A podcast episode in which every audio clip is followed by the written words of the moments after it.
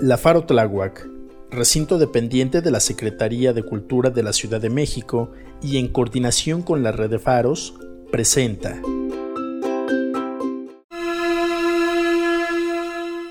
Sean bienvenidos y bienvenidas a historias reales paranormales.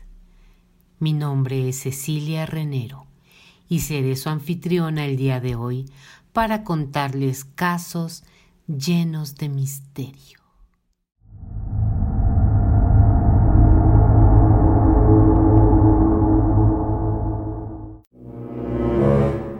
Damos comienzo con esta historia titulada Un sábado cualquiera.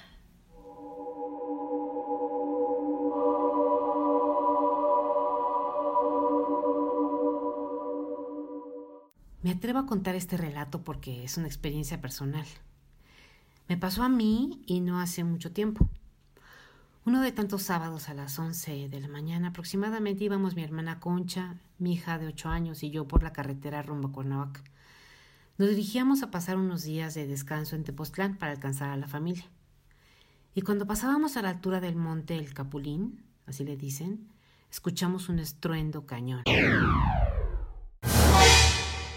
un sonido muy muy extraño y muy muy fuerte encima de nosotros. Vimos una luz de color azul metálico, muy muy brillante, como fosforescente, que pasaba por encima de nosotros dirigiéndose hacia el monte. El monte nos quedaba del lado izquierdo.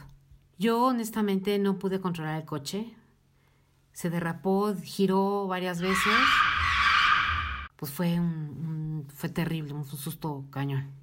A mí me dolió muchísimo ver así como en cámara lenta, como mi hija indefensa, pues se movía hacia adelante, hacia el parabrisas, y yo sin poder ayudarla agarrando el volante para evitar que nos pasara algo mucho peor, pero fue terrible verla como en cámara lenta, moverse y estrellarse con el parabrisas.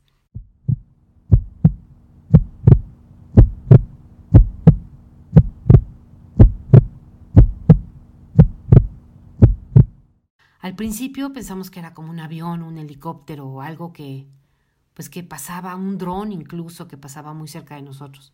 Pero mientras vi por el retrovisor la cola de coches que estaban detrás de nosotros, me di cuenta que era, que era algo así mucho, mucho peor.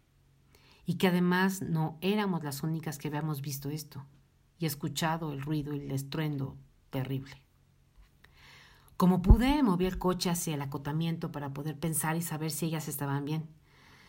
De repente, de los coches se bajaban un chorro de personas, corrieron, cruzaron la carretera para ir hacia el monte. Mi hija, así como un poco emocionada, me dijo, mamá, vamos a ver qué es eso, mamá, vamos, anda. Pero dije, pero por supuesto que no. Claro que no, no estamos seguras, no tenemos ninguna seguridad. No había policías, no había nadie, solo nosotras y las personas que corrieron.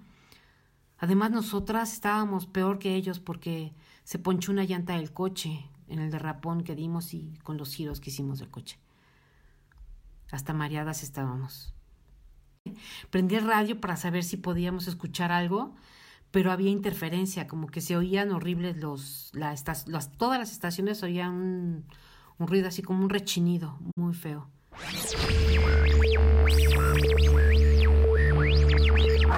Nosotras seguíamos ahí sin ayuda y sin saber qué hacer.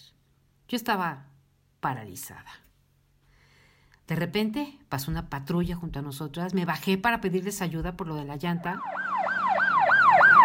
Sabía que estaba ponchada porque el coche estaba todo chueco, ladeado hacia la derecha. Solo había un policía que me dijo, señora, por ningún motivo salgan del coche. Así me dijo en seco, no salgan del coche. Dígame cuántas personas se dirigieron hacia el monte. Nosotros vimos un chorro de gente, pero la verdad, pues sí llegué a contar que eran siete coches, entonces habrán sido unas 30 personas, entre 25 y 30 personas, le dije. Y entonces me dijo, tenga este radio, ahora regreso, por favor, pediré ayuda, quédese aquí, déle el radio a mi compañero en cuanto llegue a la siguiente patrulla, por favor. Cualquier cosa extraña que vea, comuníquese conmigo. No cambie la frecuencia y solo oprima este botón para hablar. Yo le dije, pero mi llanta, ayúdeme a cambiar la llanta, por favor. Ayúdeme. En ese momento el policía iba corriendo, así es que no me hizo caso ni me escuchó. iba corriendo hacia el monte. Y nosotros no podíamos hacer nada y, y la verdad estábamos muy espantadas. Y mientras yo hablaba con el policía, pues mi hermana obviamente agarró el celular e intentó llamar a la familia para pedir ayuda. Pero yo escuchaba así como, como raro que los celulares, tanto el de ella y el mío, sonaban, rechinaban igual que, que el radio. Entonces había alguna interferencia ahí muy extraña. Esto no es normal. Algo está pasando. No nos habíamos dado cuenta que el cielo tenía unas rayas, así como cuando en el 16 de septiembre pasan los aviones y dejan como unos caminos de humo, igualito pero en vez de que el humo fuera gris o negro, el humo era rojo. Ahí sí empecé a sentir mucho miedo. Paulina angustiada me decía, mamá, ¿qué es lo que está pasando, mamá? Dime qué pasa. Y yo sin poder responderle nada, mi hermana se quedó muda, solamente me abría los ojos como diciendo, ¿qué hacemos? Y yo solo pensé que no me quería quedar ahí. Por ningún motivo me quería quedar ahí. Entonces, a pesar de lo que me había dicho el policía, pues yo dije, tengo que cambiar la llanta, algo tengo que hacer y no voy a esperar a que venga alguien a ayudarnos y que pudiéramos pasar la noche aquí o que se hiciera tarde. Así es que dije, me voy a bajar, quédense aquí, yo voy a cambiar la llanta del coche así rapidísimo, el ruido de las sirenas de los, de los claxons de los coches de atrás era terrible. Sintiéndome así súper insegura y súper mal, pude quitar la llanta que estaba mal. Acomodé el gato y el gancho para, para, para poder subir el coche y, y, ya poderlo subir con ayuda de mi hermana. Y ya cuando me estaba subiendo y encendí el coche, escuché unos gritos que decían, espere, espere. Era el policía. Nos había dado el radio y dije, te lo tengo que dar, yo ya me quiero ir, pero pues nos esperamos un ratito para poder, para poder darle el, radio. Me dijo, señora, no se espante, pero no había ninguna persona que estaba ahí en el monte. No escuché un solo ruido ¿Está usted segura haber visto a las personas entrar al monte?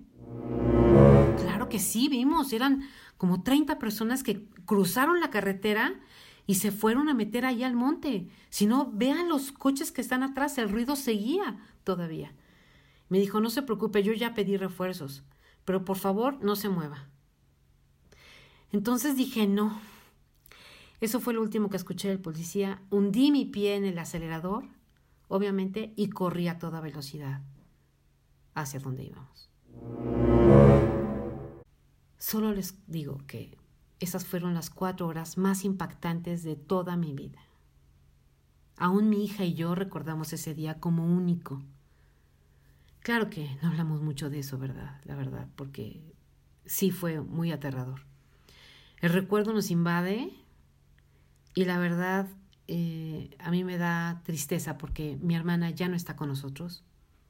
Ella murió hace dos años. Y no tengo con quién corroborar si eso fue un sueño, una pesadilla o solo una historia real paranormal. No vimos anuncios ni en el periódico ni en las redes sobre lo que vivimos las tres y esto pasó solamente como un sábado cualquiera.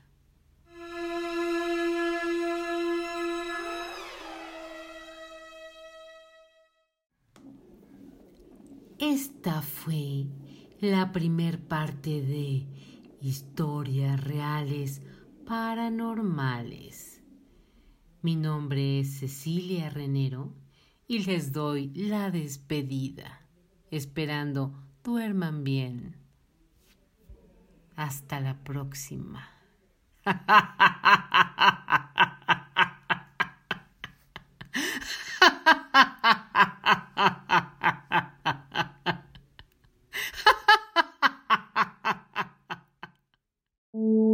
Los comentarios vertidos son responsabilidad de sus autores y no reflejan los principios de la Faro Tláhuac.